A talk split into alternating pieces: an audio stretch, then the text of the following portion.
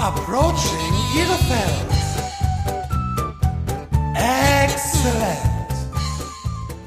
In dieser Folge Wolfgang Stöcker, Staubarchivar, Friedhofsexperte und Historiker. Hallo, liebe Kölner! Ich hoffe, ihr habt die Jackentage alle gut überstanden, seid fit und gesund. Hallo auch an alle, die uns von außerhalb Kölns zuhören.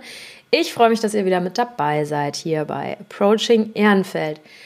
Ich habe mich diese Woche mit Wolfgang Stöcker getroffen und Wolfgang ist ein absolutes Original. Wolfgang erzählt Geschichten über Köln wie kein zweiter und es hat mir so viel Spaß gemacht, ihm zuzuhören. Wir hätten, glaube ich, noch drei Stunden weiter sprechen können, weil er einfach einen solchen Wissensschatz hat. Ähm, Themen, die wir angeschnitten haben, sind zum Beispiel die Gründung oder seine Gründung des Deutschen Staubarchivs. Was das ist, hört mal rein, dann werdet ihr es erfahren. Wir sind eingetaucht in die Kölner Altstadt vom Mittelalter bis hin zur Industrialisierung, wo ähm, uns Wolfgang eine richtig coole Geschichte erzählt. Ähm, dann sind wir gedanklich über den Melatenfriedhof gewandelt, haben über prominente Persönlichkeiten gesprochen, die dort beerdigt liegen. Und wer bis zum Ende durchhält, der kann auch noch ein paar kulinarische Tipps und Ergüsse erleben. Also es lohnt sich. Vielen, vielen Dank an Wolfgang für dieses tolle Gespräch. Viel Spaß beim Zuhören und noch eine kleine Randnotiz. Wir haben uns in Bickendorf getroffen, haben uns da gemütlich zusammengesetzt mit einem Bierchen und die Kinder von Wolfgang und Freunde der Kinder waren auch da und sind durchs Haus getobt. Das werdet ihr im Hintergrund hören. Aber es war einfach eine ganz familiäre und schöne Atmosphäre und insofern gehört es dann einfach dazu. So, und jetzt geht's los. Viel Spaß dabei. Hallo Wolfgang, Dr. Hallo. Wolfgang Stöcker, promovierter Kulturhistoriker, Künstler, Gründer vom Staubarchiv, Headbanger und Klassikexperte und Fachmann für Friedhofskultur. Mensch, so viele verschiedene Interessen, die du hast und mega schön, dass wir heute zusammensitzen und uns austauschen. Ja, freut mich auch. Wie sieht denn so eine Woche bei dir aus bei diesen ganzen Themen, die du bearbeitest? Puh. Also das ist sehr unterschiedlich. Das kommt darauf an, was los ist. Momentan sitze ich eigentlich von morgens bis abends an Akten aus der Zeit um 1950 und schreibe den ganzen Tag Akten ab. Ich kann aber auch mal im Atelier sein und baue Staubschreine. Aber es gibt auch Führungen, es gibt Staubführungen, Friedhofsführungen, Führungen durch Köln, wo ich so in den Mikrokosmos reingehe dieser Stadt. Ist auch jahreszeitenabhängig. Also Schreibtischarbeit ist eher Winter. Und äh, sobald das wärmer wird, gehe ich ins Atelier oder die Leute kommen und wollen sich Köln angucken. Das ist sehr vielschichtig. Aber im Moment sitze ich eigentlich nur am Schreibtisch. Ja, wenn man sich das jetzt so vorstellt, wir sitzen hier in äh, Köln. Äh, Bickendorf ist das, Mhm, ist ne? Bickendorf. Bickendorf, haben um uns rum viele Akten, wo ich eben auch schon gesehen habe, wo diverse Staubproben Ja, drinne sind. Die Kinder toben hier auch noch so ein bisschen durchs Haus, wenn man das im Hintergrund hört. tun sie. genau. Also da ähm, einfach ignorieren, wenn, wenn die hier durchrennen. Das gehört dazu. Und genau, da können wir ja, wenn du möchtest, direkt mit dem Thema ähm, Staubarchiv mal anfangen. Ich glaube, das ist auch so mit deiner große Leidenschaft, oder? Was machst du da genau? Was ist ein Staubarchiv? Das ist meine zentrale Arbeit. Also das Staubarchiv, das ist so in der, in der Mitte von allem, was ich so mache. Und los ging das 2004. Ich habe ja Kunst studiert und Geschichte, also Kunst und Geschichte so parallel. Im Grunde ist Kulturwissenschaft nicht so das richtige, der richtige Fachbegriff, also Kunst, Geschichte. Und ähm, ja, ich habe immer nach einer Möglichkeit gesucht, Kunst und Geschichte mal zu verbinden. Und ein Archiv ist ja sehr historisch, das ist sehr seriös, sehr auch ein bisschen schwerfällig, sage ich jetzt mal, obwohl es eigentlich sehr, sehr spannend ist. Dann habe ich gedacht, so ein Archiv gründen ist ganz gut, aber was, was kann ich archivieren oder was kann ich sammeln?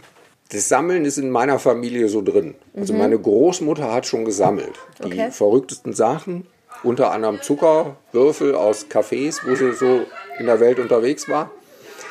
Und ich habe gedacht, ich brauche was ganz Einfaches. Und der Staub ist nun wirklich unbeliebt. Er ist zuerst mal unbedeutend. Er steht für Vergänglichkeit. Er ist im Grunde die totale Antimaterie. Und ähm, wenn ich jetzt Staub sammle von bedeutenden Orten, Kirchen, Museen, äh, politischen Institutionen, Parlamenten, was weiß ich, das ging einfach so mal los. Also die erste Probe war der Kölner Dom. Dann wie der, kommt, wie der Kölner Dom. Ich bin in den Dom gegangen ja. und habe eine Fluse entnommen. Okay. Ich bin an so eine Ritze und habe einfach so eine Wollmaus mir herausgefischt mhm. und habe gesagt, das ist Probe Nummer 1. 2004 im Mai war das. Okay. Sakraler Staub. Und dann hat sich das aufgefächert in sakrale Stäube, in Kulturstaub, in politischen Staub. Es gibt mittlerweile musikalischen Staub, äh, Naturraumstaub, kulinarischer Staub, Staub aus berühmten Weinkellern und so.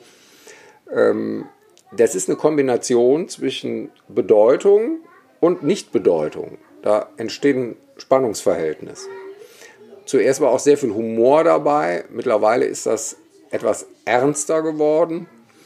Und ich erforsche im Grunde anhand des Staubes und anhand der Nichtbedeutung die Bedeutung von Dingen und gehe immer ins Kleine, ins Detail hinein mhm. Und gucke mir den Mikrokosmos eines Bauwerks an, eines Kunstwerks, einer Stadt. In diese Richtung läuft das. Okay. Und wenn man das jetzt mal versucht, so ein bisschen greifbar zu machen, vielleicht können wir mal einen, ein ganz bedeutendes Staubexemplar, das du hast. Ähm, was, was ist so ein spannender Ort Kölner Dom ist ja schon Wahnsinn, aber. Kölner Dom ist toll. Also eine ganz tolle Probe ist eine Staubfluse aus dem Petersdom in Rom während einer Weihnachtsmesse des Papstes. Wahnsinn. Wie bist es, du da dran gekommen? Äh, das war über einen sogenannten Staubscout. In Ein dem Moment Staubs. müsste man sagen, die Staubscoutin. Ja? Okay. Das war die Frau Schumacher, eine äh, sehr, sehr nette Person, die hin und wieder schickt. Und die war in einer Messe in der Weihnachtsmesse. Die waren über Weihnachten in Rom. Und das war gar nicht so ohne. Also sich zu bücken und dann nach einer Fluse zu suchen. Diese Schweizer Garden haben sofort geguckt. Und in dem Moment geht das eigentlich schon los. Also wenn man sagt, es ist ja nur Staub. Aber es ist eine seltsame Handlung, so ein mhm. Ding zu pflücken und irgendwo einzutüten an so einem Ort, wo das keiner erwartet. Da, da beginnen schon die Spannungsverhältnisse zwischen dem, was eigentlich da los ist in der Weihnachtsmesse und was dann tatsächlich da gemacht wird. Mhm. Also es gibt viele, viele Zugänge in diesen Bereich. Und für mich ist das zuerst mal wie so eine Reliquie. Was ich damit mache, ob ich die irgendwie inszeniere, ob ich die in einen goldenen Rahmen setze oder auf ein Postament, muss ich immer im Einzelfall gucken. Also die ist bis heute einfach so in diesem Glas und bleibt da so zuerst mal erhalten. Ich gieße die ein, zum Beispiel in solche Staubschreine. Ich mache damit Arbeiten, die raumfüllend sind. Mhm. Es kann aber auch sein, dass es Textarbeiten werden. Das kommt sehr auf den Ort an, wo ich dann ausstelle. Und nimmst du dann diese Staubfluse als Anlass, dich stärker mit der Geschichte, mit der Situation, mhm. wo die entnommen wurde, zu beschäftigen und das so zu analysieren und auszuarbeiten? Ja, das kann man so sagen. Äh, mittlerweile mache ich das ja gerne, also wenn ich selber sammle, mache ich auch Fotos. Mhm. Und wenn man dann an sehr berühmten Orten ist, also ich war vor zwei Jahren selber in Rom und dann habe ich immer Fotos gemacht von sehr berühmten Bauwerken oder sehr berühmten Plätzen, aber immer etwas gezeigt, wo sonst keiner Wert drauf legt. Also mhm. an der Fontana di Trevi habe ich nicht diese Fontana di Trevi gezeigt, sondern das Foto hatte einen Ausschnitt, wo man erkannte, das ist dieser Ort. Ja. Aber man sah im Grunde so ein kleines Seitenwasserbecken, wo Müll und Laub rumgeschwommen ist und den habe ich dann entnommen. Oder an der spanischen Treppe lagen weggeworfene Blumen rum. Mhm. Und davon habe ich dann einen Teil entnommen und gehe dann hin und sage, es ist so und so viel Uhr, es ist äh, ähm, warm oder nicht warm, es regnet oder sonst was oder gerade geht jemand vorbei und isst ein Eis oder eine Pizza oder irgendwas. Also diese kleinen Mini-Ereignisse, die halte ich dann auch dazu fest und äh, das kommt dann zur Darstellung. So kann man das sagen. Spannend. Und jetzt muss ich, äh, wenn man jetzt so ganz rational da dran geht, wo die Frage ja ist, sollte man das überhaupt? Oder Mhm. sagt man, das ist Kunst und man muss gewisse Dinge vielleicht auch einfach so stehen lassen? Aber wenn, wenn, wenn ich jetzt das rational angehe, was möchtest du damit bewirken? Also du hast ja eine Intention dahinter Mhm. dann auch, das so festzuhalten und auch so anders festzuhalten. Also zuerst mal halte ich das fest. Es ist, wie es ist.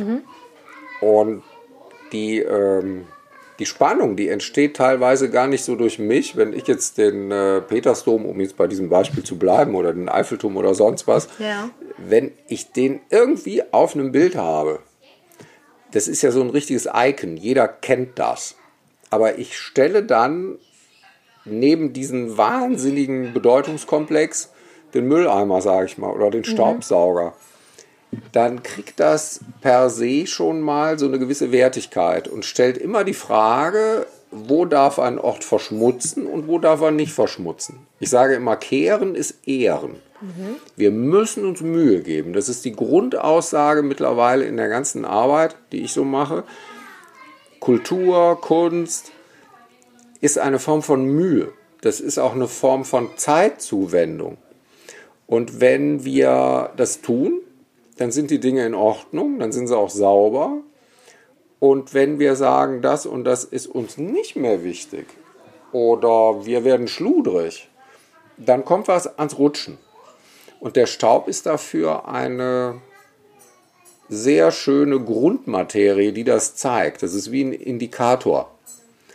Äh, Ich kann das auch übertragen auf, auf, ähm, ja, auf verbale Äußerungen, auf, auf wie man rumläuft, all, all sowas. Also man muss die Sachen irgendwo im Griff haben. Ja. Kultur kommt von Pflege. Also Kultura war zuerst die Bodenpflege, Agricultura. Und daraus wurde die Kultura des Menschen. Wir sagen heute noch Kulturbeutel.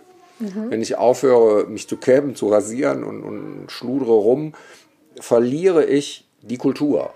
Ja. Also Lagerfeld hat ja mal gesagt, wer in der Jogginghose rumläuft, hat sein Leben nicht mehr im Griff. Genau, Und stimmt. der hat sich auch sehr mit der Oberfläche beschäftigt. Ja. Und die Oberfläche ist die Ablagefläche für den Staub. Und dem Staub ist es ganz egal, ob der auf der Mona Lisa liegt, auf dem David von Michelangelo oder irgendwo. Der Ja. Staub ist ja total demokratisch und ist überall anwesend. Und wir müssen gucken, dass wir die Dinge in Ordnung halten. Also Ja. darum geht es eigentlich. trifft auch eigentlich total den Zeitgeist aktuell. Ne? Die Diskussion Ja. über Nachhaltigkeit, die Diskussion auch über Sprache in der Politik, die immer Ja. aufgeheizter Ja. wird, wo man sehr genau auch auf seine Wortwahl eigentlich achten sollte und das nicht immer mehr der Fall ist. Also Ja. eigentlich hast du da auch so ein, äh, ein Projekt, was sehr, ja, absolut den Zeitgeist trifft aktuell. Ich finde schön, dass du das sagst, weil es ist genau so. Wir leben im Zeitalter des Staubes. Wir haben den Feinstaub, wir haben den Müll, der ja im Grunde im übertragenen Sinne auch ein Staub ist. Und wenn man Politik anspricht, verstaubt unsere Politik gerade auch. Beziehungsweise gibt es Menschen, die Sand ins Getriebe streuen und die Dinge ja, schmutzig machen. Also Ja. die, die, die schütten ihre graue Soße aus und, und äh, sorgen über auch verbale Entgleisungen und Grenzerweiterungen äh, nicht unbedingt für Sauberkeit. Ja.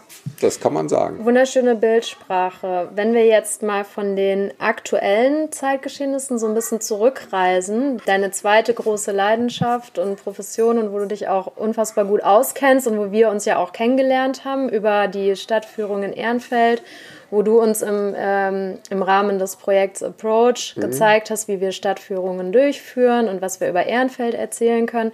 Wenn wir da jetzt ein bisschen zurückgehen, ähm, der, der Podcast heißt ja Approaching Ehrenfeld. Es geht aber auch um Köln. Vielleicht kannst du uns mal mitnehmen, so ein bisschen auf so eine kleine Zeitreise ähm, durch Köln, weil ich fand das unfassbar spannend, was du erzählt hast über Ehrenfeld, früher als Industriestandort, aber vielleicht auch Köln gesamt. Was, was sind so die, sag mal, so die spannendsten Themen, die du auf deinen Touren oder Führungen vermittelst? Also ich hänge das ja immer. Schwierig, ne, weil es ist so viel. Ja, Also, ich hänge das ja immer an diesen Staubgedanken. Also es sind ja eigentlich alles Staubführungen. Und im Wort Geschichte steckt das ja im Grunde drin. Es sind ja eine Schicht über die andere gelegt. Und Köln, was faszinierend an Köln, nicht nur an Ehrenfeld, was an Köln überhaupt faszinierend ist, äh, für uns hier nördlich der Alpen mit Trier zusammen ist das die älteste Stadt überhaupt. Ja. Und wir haben seit 2000 Jahren dieses Aufeinandergeschichte. Es wird auch immer wieder kaputt gemacht und wieder aufgebaut. Wir sehen es auch immer, wenn wir dann versuchen, irgendwie die Bahnstrecke weiter, die U-Bahn weiter zu Die, die U-Bahn ist ja eine große Katastrophe, weil, Auftaucht oder der- ja, weil, weil überall äh, Grund und Boden ist, der nicht sicher ist, da steht schon was und fällt um und stürzt ein. Und Köln war im Krieg ja völlig kaputt. Wenn man so nach Köln kommt, ist Köln keine schöne Stadt. Also da, ich finde Köln architektonisch eher, sag ich mal, schwierig, gelinde gesagt.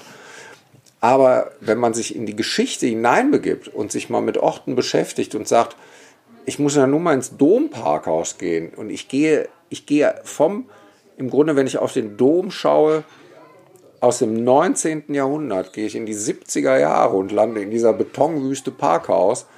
Und da ist einer der ältesten Brunnenanlagen äh, überhaupt, die, die, fast noch aus der Spätantike könnte man sagen. Das Taufbecken, was da rumsteht, äh, das alte Baptisterium, irgendwo zwischen 400 und 600 nach Christus. Daneben brodelt der Verkehr. An der anderen Seite gehe ich rein und habe die römische Stadtmauer, die von Tauben völlig zugemüllt und das ist ja schon Humus da drauf. Sie verstaubt auch. Auch der Brunnen ist voller Müll. Und also Köln ist eine sehr krasse Stadt. Ich kann auf den Breslauer Platz gehen. Ich wandere durch den Eigelstein. Ich habe überall, wenn man mal hinterm Eigelstein guckt, gibt es eine Straße, die heißt Am Salzmagazin. Da sieht es aus wie, ich, ich weiß nicht wie. Also Köln hat sehr krasse Momente. Und äh, in diese Mikrokosmen gehe ich auf meinen Führungen mit den Leuten rein und lenke den Blick dahin und bin immer so an der Schnittstelle, hier könnte es gerade kippen. Und dann gehe ich um die Ecke rum und stehe vor St. Andreas und bin vor einer Glanzleistung der Romanik und, und stehe vor wunderschönen Kirchenfenstern und sehe die tollsten Kapitelle aus dem 11. Jahrhundert, die man sich angucken kann. Drei Meter daneben herrscht tiefste Hässlichkeit. Und, und äh, ich finde das toll. Ich bin in einem Industriegebiet groß geworden, mit Baustellen, mit Lärm, mit Krach außerhalb von Köln. Ich frage mich mittlerweile, ob es überhaupt sowas wie Hässlichkeit gibt oder ob nicht alles einfach nur, also man kann in allem Schönheit entdecken, auch im, im letzten abbruchreifen Ensemble. Und äh, das geht in Köln sehr gut. Es geht auch im Ruhrgebiet sehr gut. Ja, ja das stimmt. Das stimmt. Duisburg finde ich auch sehr gut, muss man sagen. Aber wir sind ja bei Köln jetzt. So. Ja. Ja. ja. Welches, äh, was ist denn so eine Geschichte, wenn du auf deinen Touren bist, wenn man jetzt mal so gedanklich ein bisschen mit dir reisen Hm? darf? Natürlich wollen wir, wenn möglich, auch die, die, die Führung live mit dir erleben. Da findet man ja auch alle Informationen auf deiner Webseite. Wenn wir jetzt mal so eine kleine gedankliche Reise vielleicht machen zusammen, was für eine Hm? Geschichte über Köln kannst du uns erzählen? Hm, das sind natürlich sehr, sehr viele Sachen. Ähm, gehen wir mal neben den Dom in Richtung Altermarkt und gehen in die Mühlenstraße. Auf der einen Seite steht das sogenannte Brüggelmann-Haus, heute Brauhaus einer bekannten Biermarke. Und neben dem Brüggelmann-Haus gegenüber Betonbauten aus den 70er Jahren. Die Mühlengasse ist heute so eine durchgangsfußläufige Tourismustrasse. Früher fuhren da die Kutschen runter an den Rhein, hochbeladen mit Getreide und auf dem Rhein waren Wassermühlen, die das zu Mehl gemahlen haben. Okay. Und im Brüggelmann-Haus war früher eine Näherei. Das ist ja noch gar nicht so lange her. Es war ein großes Textilunternehmen. Und bis so in die 50er, 60er Jahre haben Leute da als Näher, Näherin gearbeitet. Die Familie Brüggelmann, muss man jetzt wieder wissen, ist die Familie, die als allererste in ganz Europa die industrialisierte maschinelle Herstellung von Garnen aus England auf den Kontinent geholt hat. Das hat sie zwar nicht in Köln getan, sondern etwas nördlich von Köln, Aber die kamen später, also ein Zweig der Familie kam nach, ähm, nach Köln. Und solche Sachen erzähle ich ganz gerne. Man steht davor, man sieht das Bier, man sieht den Tourismus, man sieht auch dieses leicht Trashige, was da so Ja. ist. Und plötzlich denke ich, boah, hier könnte gerade so eine Getreidefuhre vorbeifahren und auf dem Rhein auf großen Flößen mit dicken Tauen festgemacht, damit sie nicht mehr Mühlsteine drauf und man hört so Geknarre und Geächze und ist so im tiefen Mittelalter und, und Pferde kacken an die Ecke und es riecht komisch und schwupp bin ich plötzlich in der Industrialisierung und stehe vor dieser Industrie-Ikone Brüggelmann, die nicht so bekannt ist wie Beethoven, Mozart oder Coca-Cola oder sonst was, die aber für die Geschichte Europas sehr, sehr wichtig war. Und das sind Momente, die kann man in Köln oft finden. Wenn ich heute auf dem Heumarkt stehe, ähm, ist es ein großer, etwas, ja, ist halt ein großer Platz. Da stand mal die Börse von Köln. Alle wichtigen Bankhäuser, ich nenne die jetzt auch nicht alle wegen Markenwerbung, aber jeder kennt sie. Da ging alles los vor etwa 200 Jahren, ein bisschen vor 1800. Und das war ein winziger Kosmos. Köln war klein. Köln hatte keine 50.000 Einwohner. Und vielleicht ein Prozent fangen damals an, das zu tun, was dann im 19. Jahrhundert Industrialisierung wird, wo wir auch bei Ehrenfeld wären. Und das ploppt auf wie Popcorn und wom. Und Köln war dann ein absoluter Hotspot der Industrialisierung. Eine Stadt voller Fabriken, rauchende Schlote, arme Arbeiter, die in dreckigen Hinterhöfen sitzen. Und auf der anderen Seite Glanz und Gloria, eine ehemals mittelalterliche Stadt mit großer Kirchenvergangenheit, dann ein langsamer Niedergang und im 19. Jahrhundert boomt es ohne Ende. Und wir sind hier großartig. Äh, Das geht rauf und runter wie eine Achterbahn. Und das ist schon sehr dynamisch hier in Köln, das muss man sagen. Das heißt, man muss auch einfach sagen, wenn ich jetzt mit äh, Kölnern spreche und auch gerade mit ein bisschen äh, jüngeren Generationen, die gehen ja gar nicht mehr in die Kölner Altstadt, weil sie sagen, so, da sind ja nur die Touristen. Aber kann man durchaus äh, auch vor dem Hintergrund echt mal empfehlen, sich so ein bisschen die, die Stadtgeschichte anzugucken und dann vielleicht auch mal dahin zu gehen und zu, ne, sich bewusster anzugucken und nicht einfach nur durchzulaufen und in die nächste Kneipe rein. Ja, ich finde, die Altstadt ist einer der skurrilsten Ecken von Köln. Ich finde ja Papa Joe's großartig. Ja, Ich bin solche Sachen. Riesenfan, Riesenfan von dem Jazzprogramm da. gibt da ganz nette Sachen. Und also für mich ist das halt auch von der Architektur her, wenn ich so da Ja. am Willi Ostermann Platz rumrenne, dieses betonverliebte 70er Jahre Zeug, Mhm. da stehen die seltsamsten Sachen. Es sieht eigentlich aus wie Phantasialand. Es ist überall auch so ein bisschen, äh, auf Neudeutsch würde man vielleicht jetzt ugly sagen oder Mhm. irgend sowas. Es ist rotten. Ich bin sofort wieder an meinem Lieblingsthema drin dann. Äh, man findet auch Reste von so Freizeitarchitektur. Ich finde so Pseudo-Fachwerk. Es gibt ein Restaurant am Eisenmarkt, da ist heute ein Italiener drin, da war mal ein Chinese drin, der hochaufwendige Schnitzereien, so asiatisch-chinesisch, an die Decken gemacht hat. Und ich kann heute, also es ist auch ein Lieblingsort von mir, ich gehe mit den Leuten dahin und dann sage ich so, gucken Sie mal da, äh, Pizza, aber schauen Sie mal an die äh, Deckenbeleuchtung und Ja. dann ist es plötzlich Fernost. Und das hat ja auch schon wieder eine Geschichte von 30, 40 Jahren. Äh, abgesehen davon, wenn man ums Rathaus rumläuft, äh, der Rathausturm, ein Glanzstück der Spätgotik. Äh, also es gibt viele Sachen da zwischen Glanz und Gloria und, und tiefster Hässlichkeit, äh, die dicht nebeneinander stehen. Äh, schön ist es nicht. Und es stimmt, die Touristen rennen rum, es ist eher, eher belanglos, so was da passiert. Auf einer Seite, auf der anderen auch nicht. Ähm, so ist das hier in Köln. Und äh, ein anderer Ort, wo man jetzt nicht, mh, sag mal, obwohl er sehr bekannt ist, ich spreche jetzt vom Melatenfriedhof, ja auch über 200 Jahre alt und auch über die Kölner Stadtgrenzen ähm, hinaus bekannt, aber trotzdem vielleicht ein Ort, wo jetzt der Kölner per se nicht ständig irgendwie spazieren geht, sondern vielleicht, wenn man da in der Nähe wohnt. Und da hast du ja auch so eine ja, ganz eigene Be Beziehung zu diesem Thema Friedhofskultur, hast dich da sehr intensiv mit auseinandergesetzt. Ähm, was müssen wir über den Melatenfriedhof wissen?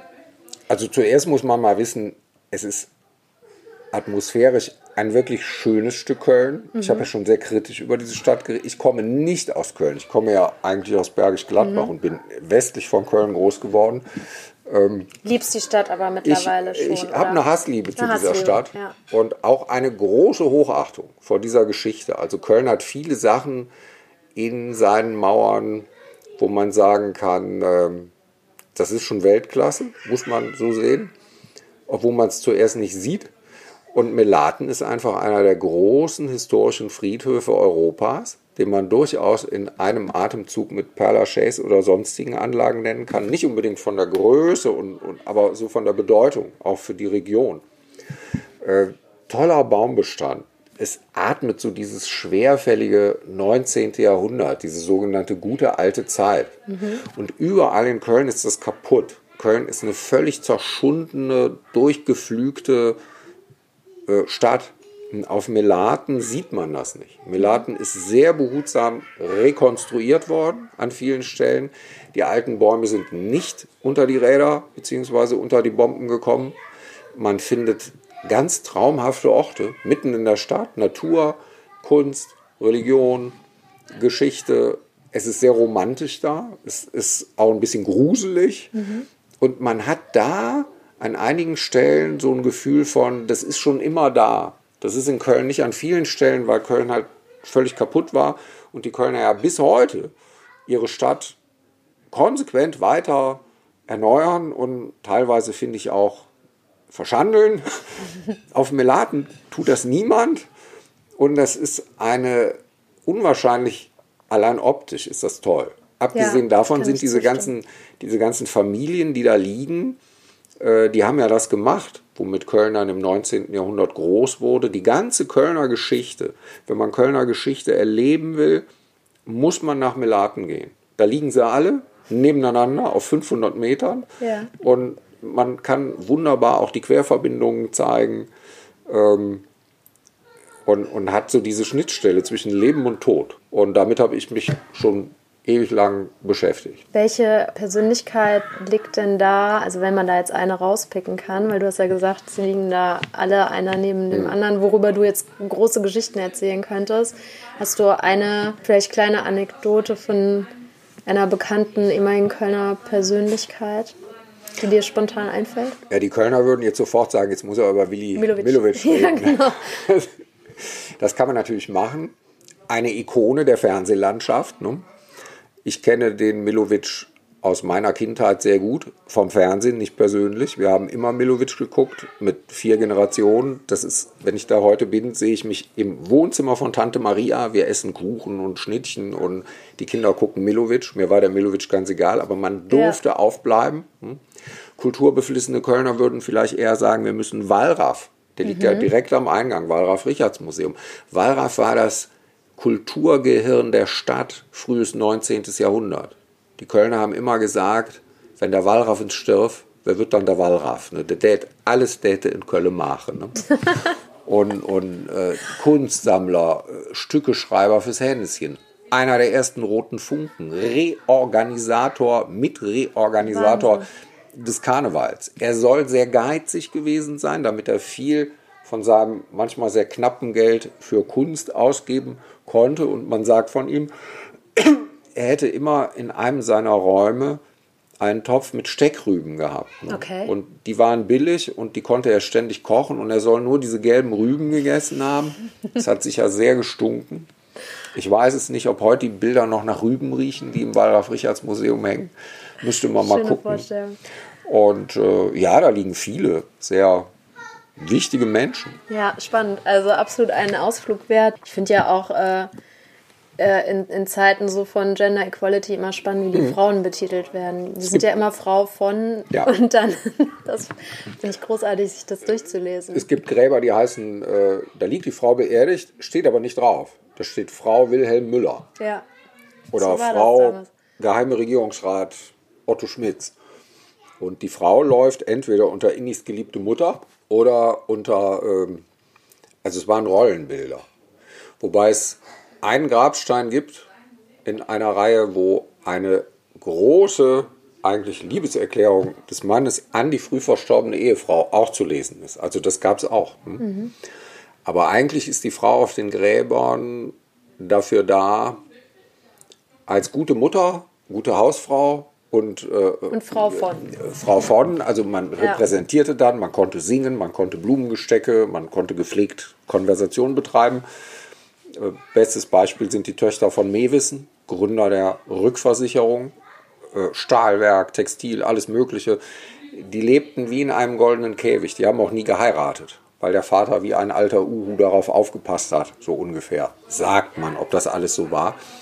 Und man findet Frauen auf Melaten auch selten als Porträt, aber als schöne Engelinnen tauchen sie überall auf. Also die Engel sind ja alle weiblich. Wir haben ja eigentlich Engelinnen. Und da darf die Frau auftauchen. Und der Mann ja eher äh, in Uniform oder gründet gerade Konzerne oder macht sonst was. Das war genau geregelt. Stichwort Ehrenfeld, das Grab der Familie Leindecker, ja, Ja. wo ja auch das Bütze drauf ist. Tolles Grab.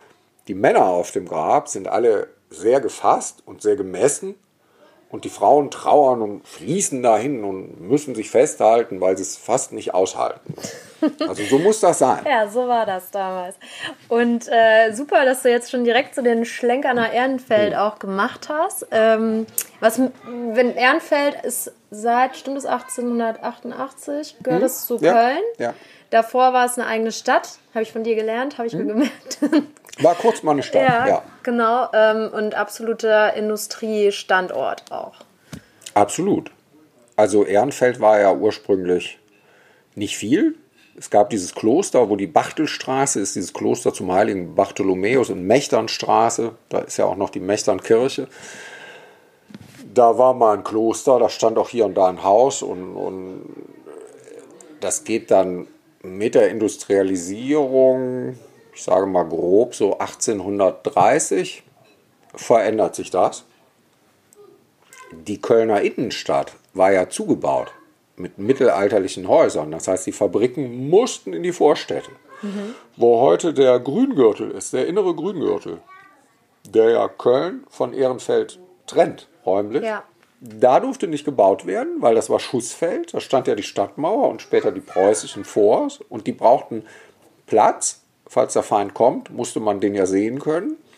Und wo Ehrenfeld dann entstanden ist, war das im Grunde noch vor dem Schussfeld auf die eigentliche Stadt zu. Da durfte dann gebaut werden. Und dann siedeln sich da große Fabriken an. Und wenn man so mal in die Marienstraße reingeht, zum Beispiel, äh, da kann man das, Stammstraße auch, da kann man das so schön sehen. Da sind auch noch sehr, sehr alte Häuser, die ins 19. Jahrhundert zurückgehen, wie klein die Leute gebaut haben. Zweigeschossig, vielleicht mal zweieinhalbgeschossig. Wenn man an der Venloer ist, sind es dann schon große Häuser um 1900, das hochherrschaftlich mit Stuckatur diese Gründerzeithäuser. An der Subbelrather findet man das auch. Und Ehrenfeld war reich. Ehrenfeld hatte Dutzende von Firmen, also Bleiröhren, Leindecker. Es gab eine Schokoladen, Quatterwerk, vorher mal eine Brauerei. Wir haben diese ganzen Maschinenbauleute bis hin zur Schiffsschraube. Heute der das Wahrzeichen von Ehrenfeld, der, der Leuchtturm, also Helios, wo Glühbirnen gemacht worden sind, wo auch so Reflektoren oder Leuchtmittel, sagt man heute, also Leuchtturm leuchten. Ne? Ganz kurze Zeit wurde da sogar ein Auto produziert. August Horch, Audi, war kurz mal in Ehrenfeld und hat einen Vorvor-Audi da mal gebaut. ja ne? Glashütte, in der Glas, die Glashütte Ehrenfeld, sehr berühmtes Design. Heute ist Ehrenfeld ja auch so ein Designviertel. Ja, so hip Und- und, und- Multikulti und total angesagt. Ja, und, und wir hatten schon mal Design mit der Glashütte, wo berühmte, auch, ja, Peter Behrens war, glaube ich, auch dabei. Die haben Entwürfe gemacht. Ehrenfelder Glas war gar nicht so unbekannt. Und ähm, ja, die ganzen Maschinenbauer, die natürlich da waren, äh, das war schon, äh, ja, das pulsierte da. Aber trotzdem auch klassisches Arbeiter, eine Arbeiterstadt, ne? Auch mit Absolut. viel Migration. Ja, ganz genau, weil, weil äh, die Arbeiter haben das Viertel geprägt. Da erzähle ich ja, ich bin ja Jahrgang 69, schon Sachen, die ich selber ja gar nicht mehr erlebt habe. Ich habe zu der Zeit ja außerhalb von Köln gewohnt. Ich weiß noch, als ich nach Köln gekommen bin, Ende der 80er, mit meinem Zivi, in Ehrenfeld. Dann haben die Leute gesagt aus dem Erftkreis, wo ich damals so wohnte, boah, du gehst nach Ehrenfeld, da hatte das noch so eine, also es war schon nicht mehr so schlimm wie in den 70ern oder so, aber oh, Ehrenfeld, Ehrenfeld-Nippes, so raue Viertel. Wasser, ja. Das könnte hier Peter Brinks viel besser erzählen. Er hat das ja erlebt und auch in vielen Interviews. Peter Brinks hat das mal in einem Interview gesagt. Äh, Wenn man früher in Ehrenfeld herumlief, musste man aufpassen, keins auf die Fresse zu bekommen, so Okay. ungefähr. Weil da auch äh, die Kohlenschlepper wohnten und all so Sachen. Äh, Nach den 90ern ändert sich das stark. Die Industrie ist weg. Ähm, Der billige Wohnraum wird auch von Künstlern und Kreativen entdeckt. Und ich finde immer, ein Startschuss war, als Balloni in diese Balloni-Hallen gegangen ist, wo sie jetzt sind. Die waren ja früher ganz klein in so einem Hinterhof. Und plötzlich waren sie in diesen Hallen. Und dann entdeckt man diese Industriearchitektur. Dann kommen äh, Designer, Modemacher, alles Mögliche. Und was das Viertel sicher sehr, sehr gepusht hat, äh, finde ich persönlich, sind dann auch die Aktionen von Plan, dieser Architekturbiennale, auch die Passagen. Äh, namentlich muss man mal sagen, Sabine Foggenreiter und auch Kai von Keitz, die das sehr in den Vordergrund gerückt haben. Äh, Passagen Ehrenfeld hatte Ja. immer einen herausgehobenen ähm, Stellenwert da. Und mittlerweile ist das ja so ein Selbstläufer. Es gibt ja Leute, die so sagen, typisch Ehrenfeld und meinen dann das Körnerstraßenfest oder sie holen sich ein Handmanufaktureis oder gehen im No-Waste-Laden äh, Rosinen unabgepackt kaufen und also Sachen. Es scheint zu funktionieren. Also, dass die sogenannte Erhöhung der Quadratmeterpreise die Stadt da nicht so erwischt hat. Also wenn man mal so Rote Hausstraße, Körnerstraße, wie die alle heißen, da rumläuft, finde ich, sind sehr viele Läden da, die mit sehr viel Herzblut arbeiten. Wir haben keine großen Kaufketten da, die das alles okkupiert haben. Sehr individuell, die ganzen Kaffeeröstereien und all so Sachen, die sich nach der Industrie da angesiedelt haben. Ja.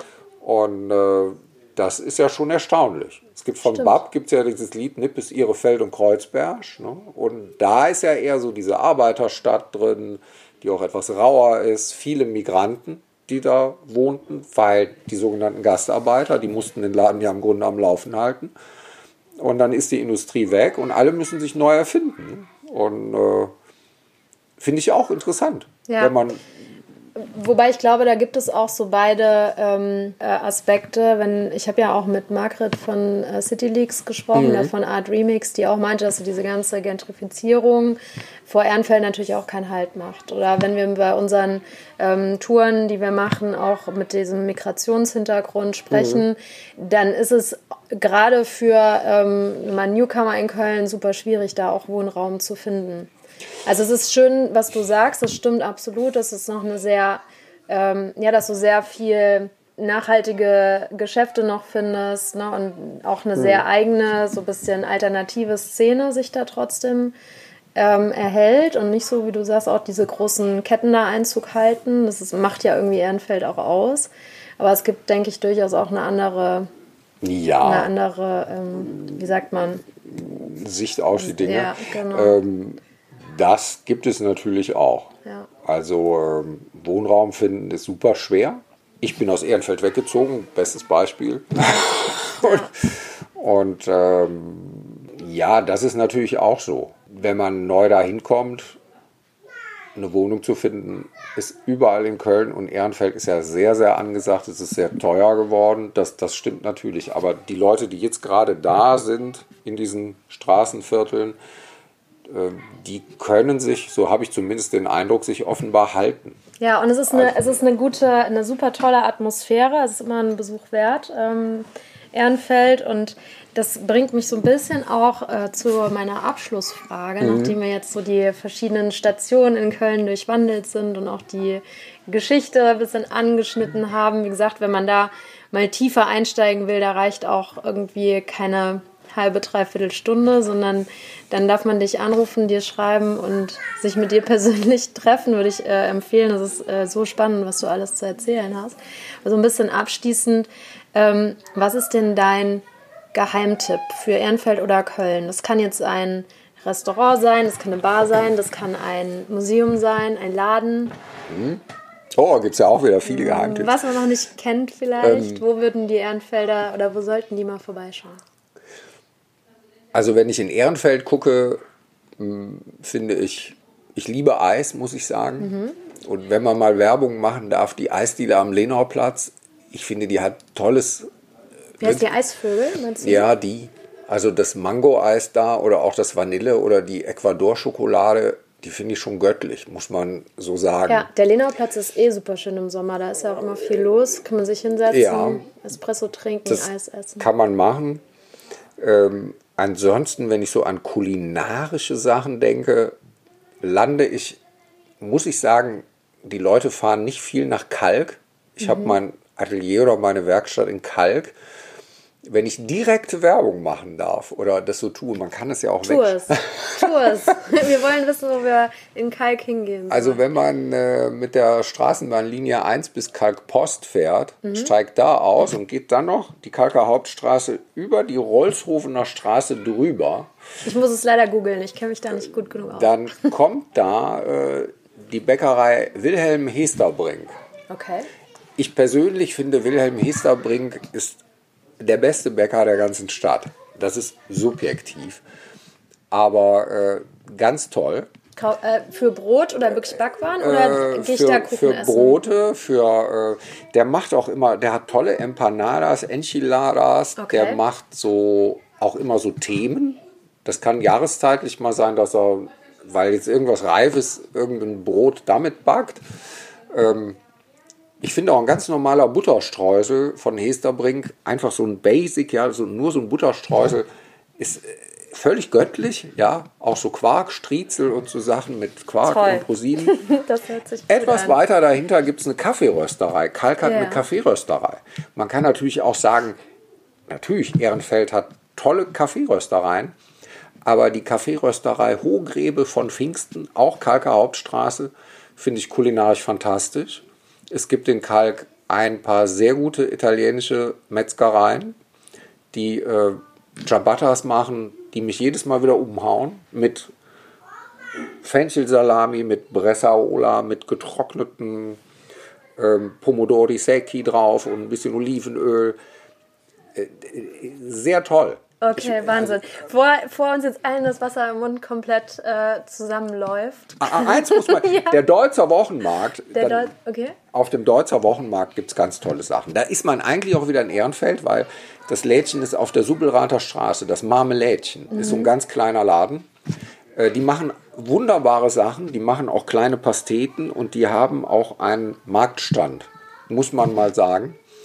Wann- Der ist am Wochenende? Oder? Ja, der ist immer Freitag, ist glaube ich der Deutzer Markt. Ich fahre da so oft lang. Ich krieg das, Freitag ist es immer, meine ich, vor, der, vor Neu-St. Heribert.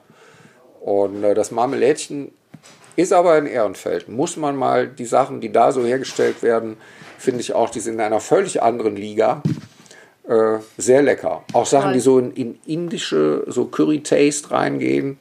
So kleine Pasteten. Sehr, sehr gut. Ich sehe schon, über Kulinarik könntest du noch eine Stunde erzählen.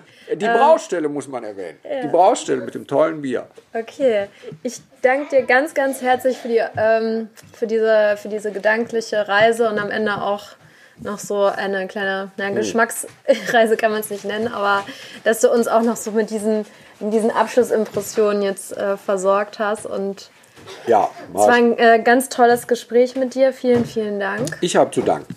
Ich habe zu danken. Sehr und gerne. dann hoffe ich, dass wir uns bei der Agenda oder in Ehrenfeld oder in Kalk bald mal wieder über den Weg laufen. Man kann auch in Kalk äh, auf Tour gehen. Ja. Auch kulinarisch. Äh, auf jeden Fall. Jawohl, ja. Das war die Folge mit Wolfgang Stöcker. Jetzt von meiner Seite aus nur noch ein kleiner Hinweis. Die nächste Approaching Ehrenfeld Fedelstour findet am 28.03. um 11 Uhr statt. Treffpunkt ist vor dem Bürgerzentrum äh, in dem Außenbereich. Das seht ihr dann aber auch, wenn ihr hinkommt. Da stehen dann immer schon so ein paar Menschen. Dann trifft sich die Agenda, also die Projektgruppe auch regelmäßig. Wenn ihr Lust habt, mal an Projekten mitzuwirken oder Themen vorstellen möchtet oder uns einfach mal kennenlernen wollt, dann schreibt am besten der Dana eine E-Mail oder ruft sie an. Die äh, Kontaktdaten findet ihr auf der Webseite vom Bürgerzentrum. Und dann wünsche ich euch jetzt bei allem, was ihr so tut und macht und was ansteht, ähm, viel Spaß, viel Erfolg, eine tolle Woche, ein tolles Wochenende, je nachdem, wann ihr den Podcast gehört habt. Und ich freue mich, wenn ihr beim nächsten Mal wieder mit dabei seid. Bis dahin, ciao!